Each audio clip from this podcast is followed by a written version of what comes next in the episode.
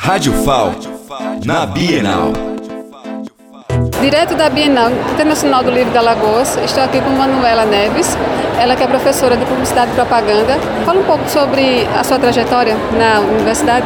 Estou na universidade há 17 anos. Eu entrei como substituta, depois fiz o concurso e semana que vem eu vou fazer 15 anos de concursada, né? Então estou há 15 anos na área de comunicação, sou professora dos cursos de Relações Públicas e Jornalismo, sobretudo nas áreas de publicidade, propaganda e marketing, né? Mix comunicacional. Qual a importância, na sua visão, sobre o evento Bienal Internacional do Livro? Então, depois de quatro anos sem acontecer a Bienal, né? Então, assim, é muito bom ver esse movimento aqui do Centro de Convenções.